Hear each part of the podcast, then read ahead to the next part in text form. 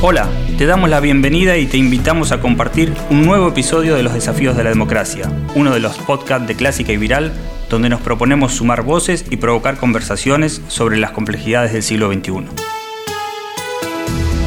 Soy Cali Lazzarini y en este episodio vamos a conversar con Sergio Federovisky. Él es viceministro de Ambiente de la Nación, pero además biólogo, periodista, alguien que está permanentemente trabajando sobre las cuestiones de ambiente y cambio climático, pero además es el realizador del documental Punto de No Retorno. Vamos a hablar con Sergio qué está pasando con el ambiente en el mundo y en nuestro país. Bueno, hola Sergio, ¿cómo estás? Un placer conversar con vos y sobre todo eh, también de este documental de Punto de No Retorno. Eh, ¿Estamos realmente, Sergio, en un punto de no retorno? ¿Tan grave es la situación? ¿Cómo estás, Cali? Gracias por llamarme. Sí, eh, yo diría que estamos en un punto de no retorno. Desde varios planos, pero hay dos que creo que son fundamentales. Por un lado, lo que está manifestando la ciencia, que dice que si se supera el límite de un grado y medio de aumento de la temperatura promedio del planeta, vamos a ver traspasado un umbral tras el cual volver a la situación anterior va a resultar imposible. Esto es, que ese punto de no retorno va a significar una bisagra tras la cual más allá de lo que se haga, aun si se volviera a cero con las emisiones de gases de efecto invernadero, no habría ninguna posibilidad de recuperar el equilibrio climático anterior. Pero también estamos en un punto de no retorno porque socialmente productivamente y económicamente, si no damos vuelta el criterio con el cual se explotan los recursos naturales en la actualidad y lo convertimos en un, en un mecanismo sustentable, probablemente no tengamos el mundo que conocimos y tengamos otro que muy probablemente sea peor. Si entiendo bien, esto quiere decir que cada día que pasa podemos hacer menos y aunque hiciéramos mucho, ya va a ser menos de lo que podíamos haber hecho ayer. O sea, cada día que pasa se agrava más este punto de no retorno. Exactamente, y cada día que pasa se hace más difícil volver a un equilibrio anterior. Por eso en el documental, además de utilizar la figura del punto de no retorno desde el propio título, yo digo que el punto de no retorno no es el fin del mundo, no es una cuestión simplemente apocalíptica, sino que es el fin del mundo tal como lo conocemos. Claro y no sabemos cómo va a ser el próximo. ¿Algo de eso nos mostró o nos está mostrando la pandemia? ¿Algo que no conocíamos? Mucho, se diría todo. La pandemia es una consecuencia directa del deterioro ambiental.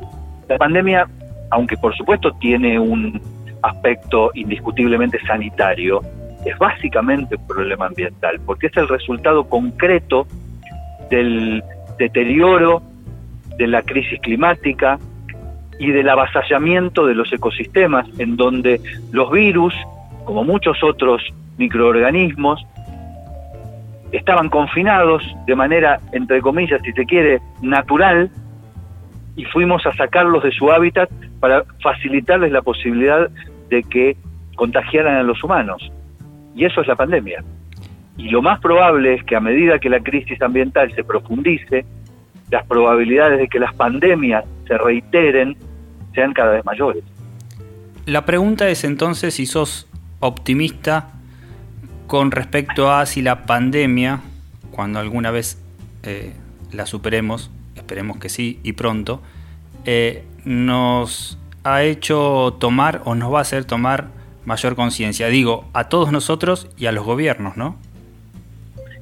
Yo en el documental parafraseo una, una frase de Gramsci diciendo que yo no soy optimista de la voluntad, sino pesimista de la razón. Y esto significa que hay que reconocer la realidad, verla tal cual es, admitirla y a partir de ahí encontrar instrumentos, herramientas que nos permitan hallar alguna solución y ser positivos más que optimistas. Claramente la pandemia abrió esa posibilidad, pero también abrió el riesgo de que dado el parate y el retraso económico indisimulable que provocó la pandemia, creamos que tenemos que volver a la misma situación en la que estábamos antes de que llegara el coronavirus y entonces volvamos a un criterio por el cual el progreso se obtiene destruyendo la naturaleza o lamentándonos por esa destrucción pero no haciendo nada para evitarla. Creo que ese riesgo existe. Vos hablas que esto debería ayudarnos a quienes toman decisiones y trabajan en el diseño de políticas públicas desde los distintos gobiernos, de distintas también ONG, supongo, fundaciones. Eh, en el diseño de políticas públicas debería empezarse a trabajar en este sentido, ¿no? Eh, Diría que con urgencia, con premura y fundamentalmente a partir de los estados. Si hay una característica que distingue el movimiento de protesta de los chicos actual, este de Greta Thunberg y los jóvenes por el clima, es que ellos tienen bien en claro que el decálogo de lo que uno debe hacer en materia individual para ser respetuoso con el ambiente ya está aprendido. Ya sabemos que hay que cerrar la canilla, apagar la luz, separar la basura. Ahora queda al desnudo la deuda de los estados en desarrollar políticas públicas, entendiendo por políticas públicas dispositivos con metas, con compromisos, con sanciones que obliguen a cumplir este, esta transición entre un modelo claramente insustentable, que es el modelo del siglo XX, y un modelo que debe ser sustentable, que es el modelo del siglo XXI. Es interesante vincular esto con lo que está sucediendo con las democracias, con los gobiernos, con las políticas públicas. Me sorprendía el otro día cuando me comentaban que si las elecciones fueran hoy, en Alemania ganaría el Partido Verde. Algo que en su momento fue noticia acá y que se tomó como una moda en algunas partes, pero que ahora me parece está tomando mayor fuerza, ¿no? Eh, es por ahí, digamos, una de las posibilidades, mayor activismo social por un lado y también que las fuerzas representativas tomen el tema como central. Es posible que sí, pero lo que yo creo que es determinante es, como creo yo siempre, el cambio conceptual, el cambio de paradigma, el cambio de época.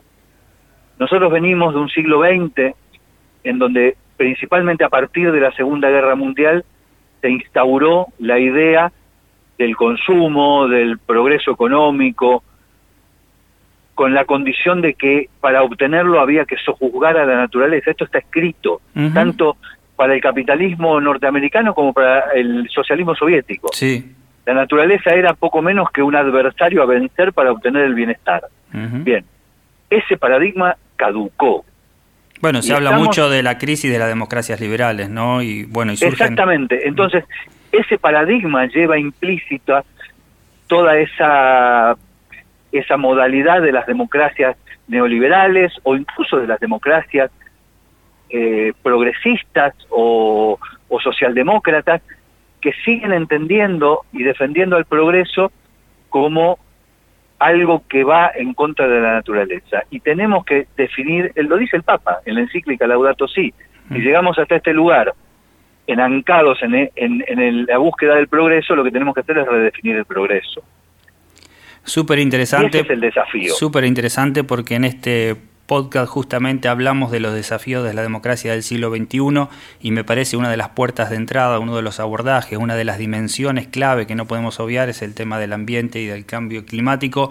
Y me parece que le das una, una, un abordaje también en el documental súper interesante porque no es quedarse con la cuestión eh, más biológica, si se quiere, más natural, más solamente la parte técnica, sino también cómo está jugando esto en las democracias, ¿no? Y en este cambio de es Que básicamente, ¿Mm? vos sabés que yo pienso que una democracia que hoy no contemple la ética del ambiente va a ser una democracia incompleta. Yo sostengo como, parafraseando en este caso a Lacan, es como no tener en cuenta los feminismos, como no tener en cuenta otro tipo bueno, de... Ah. Lacan decía, el, psicoanalista, el famoso psicoanalista francés, mm. decía que renuncia aquel que no entienda cuál es el horizonte de su época. Y esto está referido a que cada época, cada era, tiene valores propios que conforman un patrimonio cultural, un patrimonio ético, un piso ético. Por eso siempre se dice que no se puede analizar la historia con los ojos del presente. Claro. Porque los valores de otra época correspondían a esa época y no a la actual. Ahora bien, esta época, el siglo XXI, tiene dos pisos éticos que además los jóvenes lo demuestran de manera contundente, que son el ambiente y la igualdad de género. Ninguna democracia, por más democrática que sea, entre comillas, podrá prosperar si no contempla de manera intrínseca la defensa de esos dos valores. Entonces, muchos de los proyectos económicos, productivos, energéticos, que hace 30, 40 o 50 años se consideraban progreso, hoy, atravesados o atravesando el tamiz de, ese valor ético que es el ambiente, no prosperarían. No prosperarían. Y por lo tanto no serían propios de esa democracia que necesitamos para el siglo XXI. Exactamente, central. Contanos, Sergio, un poco más de este documental que entiendo te ha llevado un enorme esfuerzo, lo que significa realizar un proyecto de semejante eh, envergadura y tu función pública, un permanente autor, divulgador, eh, columnista, autor de varios libros y este documental me imagino que habrá sido un, gran desafío que invitamos a todos a poder observarlo, mirarlo, analizarlo, discutirlo, debatirlo. Pero por ahí eh, vi la consulta a especialistas, tanto nacionales, estamos hablando de Argentina porque este podcast se escucha en todo el mundo y en cualquier momento. Digo, de Argentina y también de la NASA, digamos, ¿cómo fue ese, algunos detalles de lo que fue eh, el desarrollo de ese proyecto? Es uno de los trabajos que en mi carrera profesional más gratificaciones me ha traído, sinceramente. Y, te cuento una pequeña infidencia. La idea surge a partir de una conversación con mi hijo mayor que un día me dice, che, ¿cuándo vas a hacer un documental? Y yo, ¿por qué? Sí, porque escribiste libros, hiciste tele, eh, escribiste diarios, eh, te falta el documental. Es verdad. Y más allá de, hacerle caso a mi hijo, Agustín, verdaderamente me di cuenta que estaba faltando el registro documental en la Argentina respecto del impacto y de las respuestas que debemos dar al cambio climático. En Estados Unidos hoy es un género, que tiene muchísimos adeptos y de hecho desde Michael Moore hasta eh, Leonardo DiCaprio trabajan en el, registro documental vinculando a la temática ambiental, vinculado a la temática ambiental. Y mm, empezamos a trabajar con Nicolás Capelli, el director, que es un monstruo, que la verdad hizo un trabajo extraordinario para que yo pudiera desarrollar una tarea que no estaba acostumbrado a hacer, y entre los desafíos que nos propusimos fue ir a la NASA. ¿Por qué la NASA? Porque allí está el bagaje y el cúmulo de datos sobre cambio climático más grande que tiene el planeta. Y en todas las entrevistas que hicimos allí a científicos de la NASA descubrimos la misma queja de parte de ellos. Los gobiernos no utilizan estos datos. Los gobiernos tienen a su disposición datos increíbles en tiempo real sobre el impacto del cambio climático, las sequías, las inundaciones, los incendios forestales, y no los utilizan. Llamativo, era un llamativo, muy, muy trascendente. Llamativo y paradójico, pero no tengo dudas que sucede algo así en tiempos de Big Data, donde si hay algo que abunda son los datos y por ahí la poca, el poco análisis y el poco uso ¿no? que, que hacemos de esos datos. Eh, el buen uso, que sería en este caso aprovecharlos para desarrollar políticas en torno a la información que se tiene sobre el impacto y lo que está pasando con el cambio climático.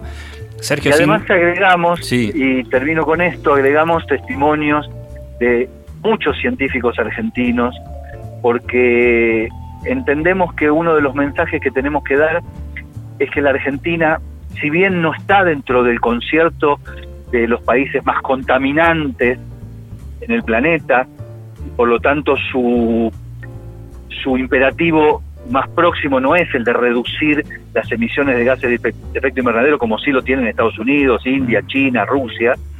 La Argentina tiene un desafío muy importante porque va a estar dentro de los países más afectados por el calentamiento global y por las consecuencias de este cambio climático, tanto a nivel productivo, a nivel social, inundaciones, sequías, incendios forestales, cosas que ya estamos viendo. Entonces me importaba mucho la opinión de, la ciencia argentina, de los que están día a día en esa trinchera respecto de cómo generar políticas públicas de adaptación a una realidad que va a ser muy distinta a la que conocimos hace 50 años. Me alegro mucho por el consejo de tu hijo, Sergio, porque evidentemente es uno de los tantos temas con los cuales nosotros aprendemos de nuestros hijos, eh, verdaderamente. Digo, yo, eh, el, más chico mío ya no tolera cuando se trabaja en empresas que tienen que ver con, algo que afecta al medio ambiente, ¿no? Eh, y aparte somos de una generación donde nos obsesionamos un poco publicar libros y los has hecho y sos autor de algunos muy buenos, pero este documental no tengo dudas que ha sido un enorme desafío y que va a tener un impacto importante. Esperemos que así sea. Ojalá. Muchísimas gracias, Gracias, Sergio. Y así llegamos al final de un nuevo capítulo. Le pedimos a todos que estén atentos y atentas a los próximos episodios de los desafíos de la democracia, como así también a otros podcasts de Clásica y Viral. ¿Cómo lo pueden hacer? Lo pueden hacer en las redes sociales, también ingresando a la web clásicayviral.com.ar y allí también van a poder suscribirse al newsletter semanal. Muchas gracias por compartir y hasta la próxima conversación.